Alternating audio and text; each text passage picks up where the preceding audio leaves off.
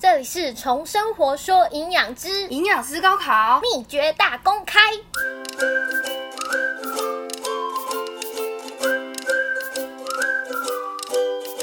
我是小鱼，最近营养师放榜了，很恭喜考上的营养师们。那您现在收听的呢？这个是一个新单元，平常都是两个人录。现在只有我自己录，觉得非常的孤单。那这个单元呢，其实是专门分享给正在准备考营养师的学生们，那提供大家呢，我考上营养师的一些秘诀，包括是怎么样做笔记呀，怎么样规划读书啊，那希望可以提供给大家做参考。那我是报名补习班，那我报名补习班的原因是。呃，我大学的时候啊，其实是一个看起来很认真都不翘课的人，但上课呢，其实东西也没有进脑袋。那再来就是，其实我是毕业后才去考营养师的，所以呢，其实营养知识都忘得差不多了，所以我就给自己一年的时间来准备考营养师。那可能会有一些人有疑问说，考营养师一定要补习吗？我会建议可以。补一下，因为补习班的资料其实都蛮齐全的，而且是一个非常清楚的轮廓。因为我们在在学期间读书的时候，都是读细节比较多，所以变成说我们很多时候是知道细节。但是大方向的时候，我们就很容易搞不清楚，这也是我选择补习班的原因。那如果你是在校生的话，我建议你，如果你想要念得更扎实，就是未来在做营养师的时候，可以有更丰富、更扎实的基础的话，其实我建议你大三下学期就可以开始找一些呃风评好的补习班去做补习。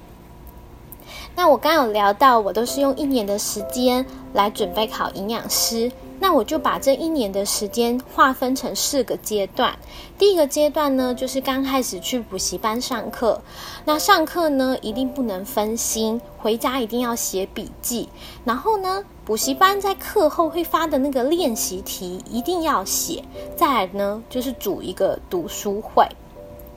那其实刚开始上课的时候是蛮痛苦的哦，因为我离开学校有一段时间，再加上生化其实是我的弱科。那时候老师在上课的时候啊，其实他讲的都是中文，但我听起来都不像中文，每天都是处于一个非常想睡觉的状态。但是认真上课是非常重要的。那有些人就会问我说：“一定要做笔记吗？”就是。呃，补习班老师准备的资料这么的齐全，我们真的有必要再写笔记吗？我认为啊，上完课之后，你回家自己读过、自己消化以后，变成你的笔记，这些东西才是真正进到你的脑子里。那其实刚开始写笔记的时候，你会发现很多东西你什么都想要整理在笔记上，甚至有一些人是把书放在旁边，然后笔记放在旁边，就直接这样抄过去。其实这样是不对的，一定要把东西读过以后，消化成你自己的东西，才可以写在笔记上。不过刚开始做的笔记真的是什么都想写上去啦，没关系，你要记住，嗯，笔记啊，其实，哦。第一次写的绝对不是最完美的，像是我的生化笔记啊，基本上是三次重写三次跑不掉。因为我发现刚开始写完笔记的时候，你去做练习题，你就会发现哦，原来。出题的老师的重点是在这里哦，然后你可以回去把你的笔记再看一下，把出题选择题的地方打个星星，然后你可以看看选择题啊，呃，生化的部分是非常多比较的，你就可以整理一个比较的表下来，可以这样子对比，你就比较不容易在写选择题的时候跳进那个洞里面。嗯，那如果你是一个比较不会写笔记的人，怎么办呢？那我这里有一个小诀，有一些小诀窍来提供给大家，就是笔记呢，一定要善用颜色、图表跟表格做比较的方式来整理。那我的笔呢，会有很多个颜色，比如说红笔是最重要的，橘色的笔是第二重要，粉红色第三重要，就以此类推。那我在看笔记的时候，我都会从红色的开始看，就是这个重点是我在这个单元里面一定要抓住的，所以红色的呢，我会最先复习。那写完笔记以后，最怕的一个状况就是说，自己的写的笔记有没有整理对方向是非常重要的。那我的笔记呢，其实是到处去和大家分享的，原因是因为呢，嗯，我的补习班老师是跟大家说，B 型的人很会抓重点，那我就是 B 型的人，我很会抓重点。但是呢，我们很粗心大意，所以我就有一个 A 型的朋友，他很喜欢帮我找错误。比如说呢，啊，英文不小心拼错了，或是中文字写错了等等的，他其实都会帮我找出错误。所以，如果你是不擅长做笔记的人，其实你可以找呃大概四到四个人或三到四个人一起写共笔。找一个 B 型的朋友来抓重点，再找一个 A 型的朋友帮你做刊物，然后你们一起写共笔的话，你的笔记就会变得非常的完全。那写笔记的优点，其实主要是因为你读过、消化过，所以呢，你放在旁边有一阵子忘记了，但是你再拿出来翻你的笔记的时候，你就会很快的想起来，哦，原来我那时候写笔记的时候的重点是在这里。然后，对对对，这里有读过这种感觉。那在上课的时间的时候啊，其实老师有时候会问一些问题，然后老师问问题的时候，你一定要尽量的多回想，尽量的回答，回答错也没有关系。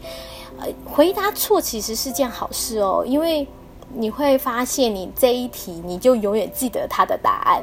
像之前我在上课的时候，老师有问说：“诶，生酮饮食的油脂类占几 percent？” 然后那时候我就回答错。后来呢，我就永远记得是几 percent。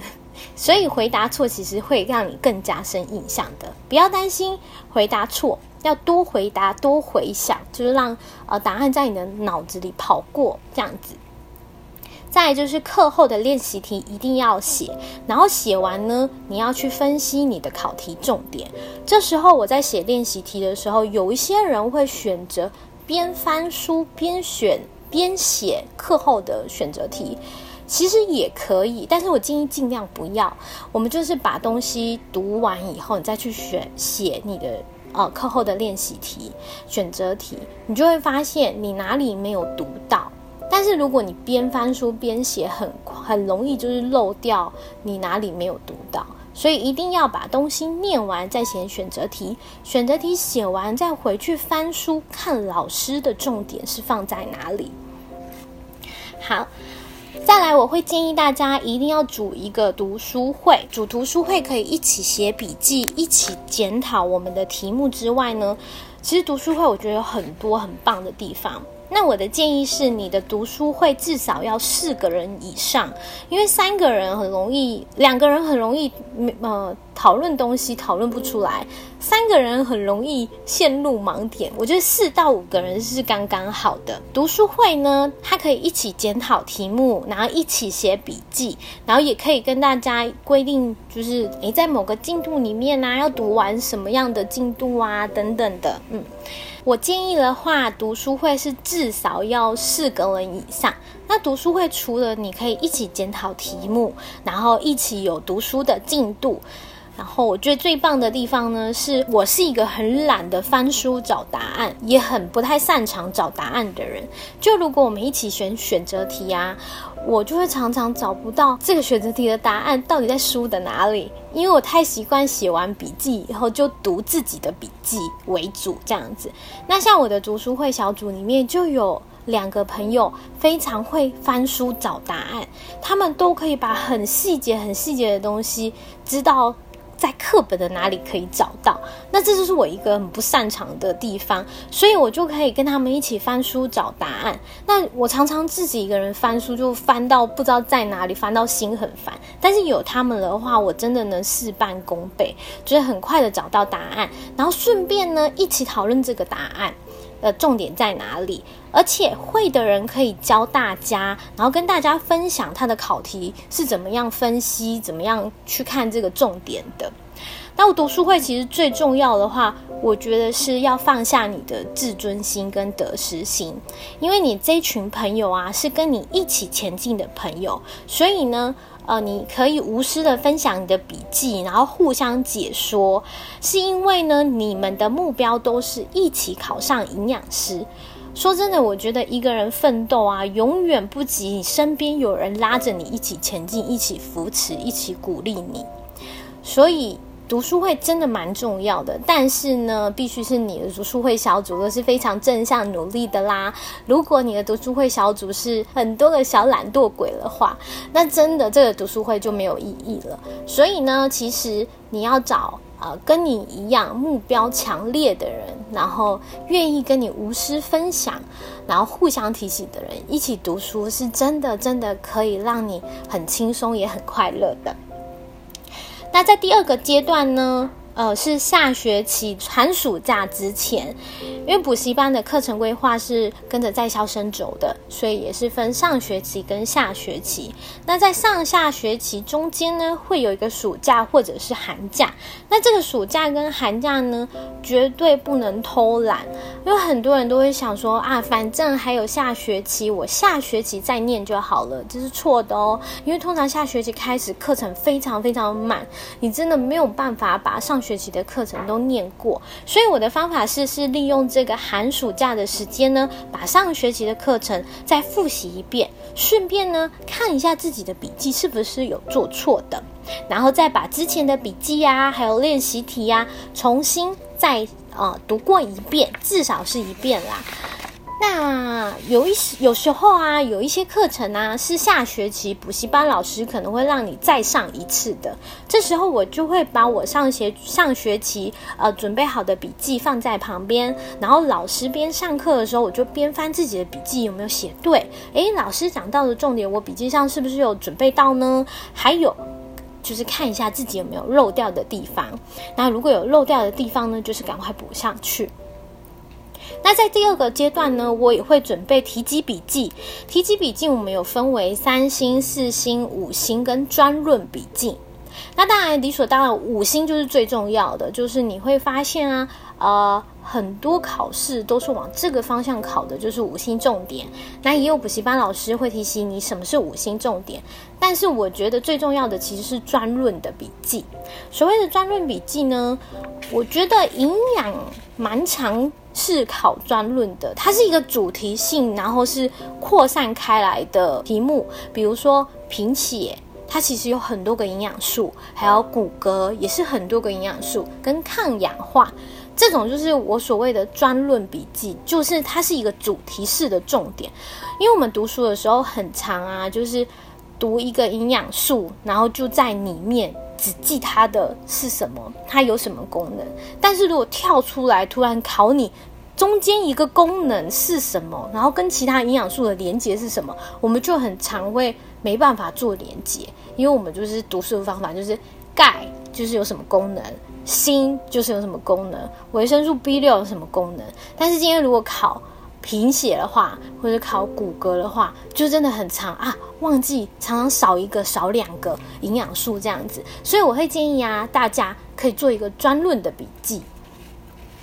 那在第三个阶段的话，是考前一百天。那其实考前一百天真的时间就非常的紧凑喽。那我的读书计划是变得会很精准，就没有像之前那么。呃，随意就是进度内看完就好了。那第三个阶段呢，是考前一百天。其实这时候的读书计划是相对来说要非常精准的。这时候呢，上下学期的课程其实要穿插着念，这时候蛮辛苦的啦。那考古题一定要在三十天内，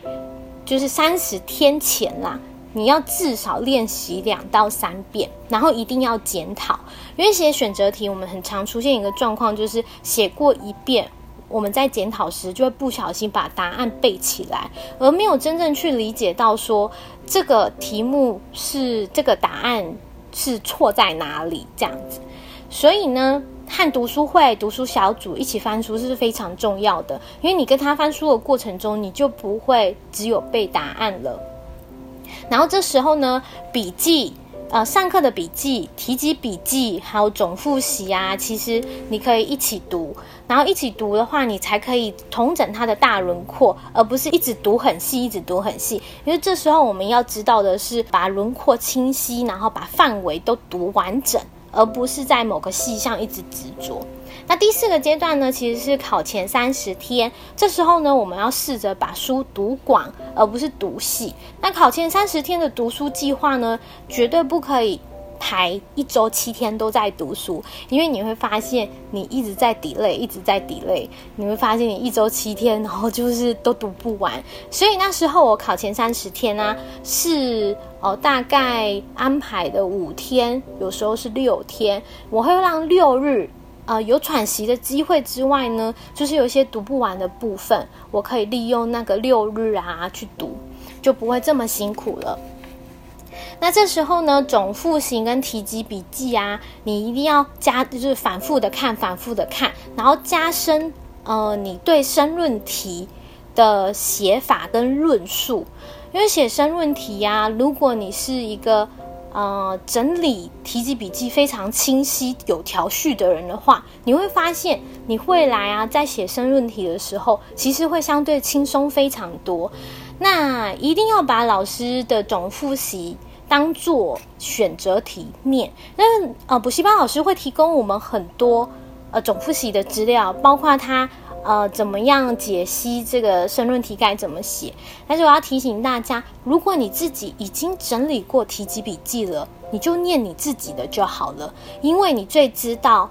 嗯，你的写法为什么是这样子写。那老师的呢？他的答案你就把它当做选择题来念，然后找出关键字，并搭配自己的提及笔记，反复的看，反复的回想，这样子才是正确的。那我今天是以一年做分享啦，其实之后我还是想要再分享比较细节的三十天的准备，因为说真的，三十天是大家都处于一个很焦虑的状况，就会比较不知道三十天的读书计划怎么样安排比较好，或是那时候已经很心急，脑袋其实进不了什么东西了。那我之后应该会再分享我一个三十天的读书计划给大家。那笔记的部分呢，我也会在下下几集来跟大家分享我的生化笔记、生理笔记，还有营养笔记，就是那六科的笔记是怎么样写的，然后可以提供给大家做参考。那今天就到这里喽，希望大家喜欢我们的新单元，